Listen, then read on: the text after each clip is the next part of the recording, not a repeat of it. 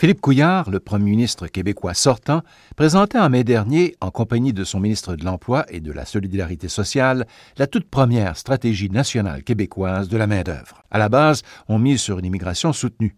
Je pense qu'on pourra mieux, non pas écarter certaines personnes, mais favoriser plutôt d'autres par l'intensité de leur désir justement de s'intégrer au marché du travail et parfois même de vouloir s'établir en région. Contrats refusés, livraison hors délai, multiplication des heures supplémentaires, le manque de main-d'œuvre au Québec touche en ce moment un nombre croissant d'entreprises, tandis que le taux de chômage se maintient sous la barre des 5 dans plusieurs régions du Québec. La pénurie, c'est sectoriel. Il y a rareté. Dans certains secteurs, il y a peut-être même surplus.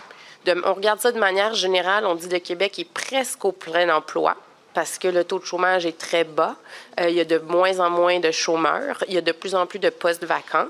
Donc, dans certains secteurs, il y a pénurie. Par exemple, le camionnage. La directrice de l'Institut du Québec, Mia Homzi. Les soudeurs, on parle des fameux, de la recherche du soudeur, là, ben ça, c'est des pénuries. Il y a des cas où c'est plus de la rareté. Puis, dans certains cas, ben, il y a des surplus. C'est que la population vieillit on le sait, c'est factuel. On le vit depuis 2014. Dans le fond, il y a plus de personnes qui quittent le marché du travail que de personnes qui rentrent. Et ça va se faire vite. Donc, mais on n'a pas réussi à se préparer beaucoup. Là, ce qui se passe, c'est que le taux d'emploi augmente, plus de gens sont au travail, mais il va falloir qu'on s'adapte puis qu'on soit beaucoup plus agile pour ajuster les formations, euh, puis pour permettre à tout le monde de contribuer, comme les immigrants, euh, etc. Et selon les prévisions, c'est 1,3 million de postes qui seront à combler d'ici 10 ans. L'immigration ne suffit plus à la tâche. Il faut aussi investir de toute urgence, dit-on, dans les formations d'employés et les futurs travailleurs. On a une reprise économique qui est très, très forte.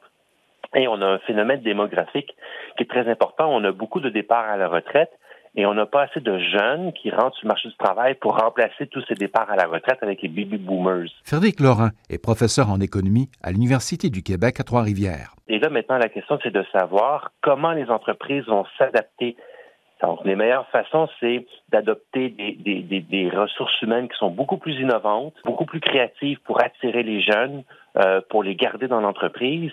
Et malheureusement, euh, certaines entreprises, en manque de main-d'œuvre, vont devoir faire de l'automatisation, remplacer des humains par des robots. Et ça a l'air facile à dire comme ça. Il y a beaucoup d'entreprises qui préfèrent travailler avec des êtres humains que mettre des robots, mais ça ne sera pas le choix il va falloir à un moment donné d'avoir de l'automatisation pour remplacer la main-d'œuvre qui est absente. Déjà, euh, la ville de Trois-Rivières va organiser des missions de recrutement dans d'autres pays, en France notamment.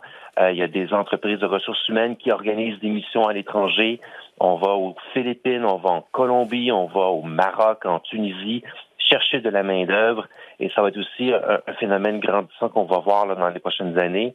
Ce qui fait que l'immigration, reste quelque chose d'excessivement important en termes économiques, quelque chose de très, très positif en ce qui a trait aux pénuries de main-d'œuvre.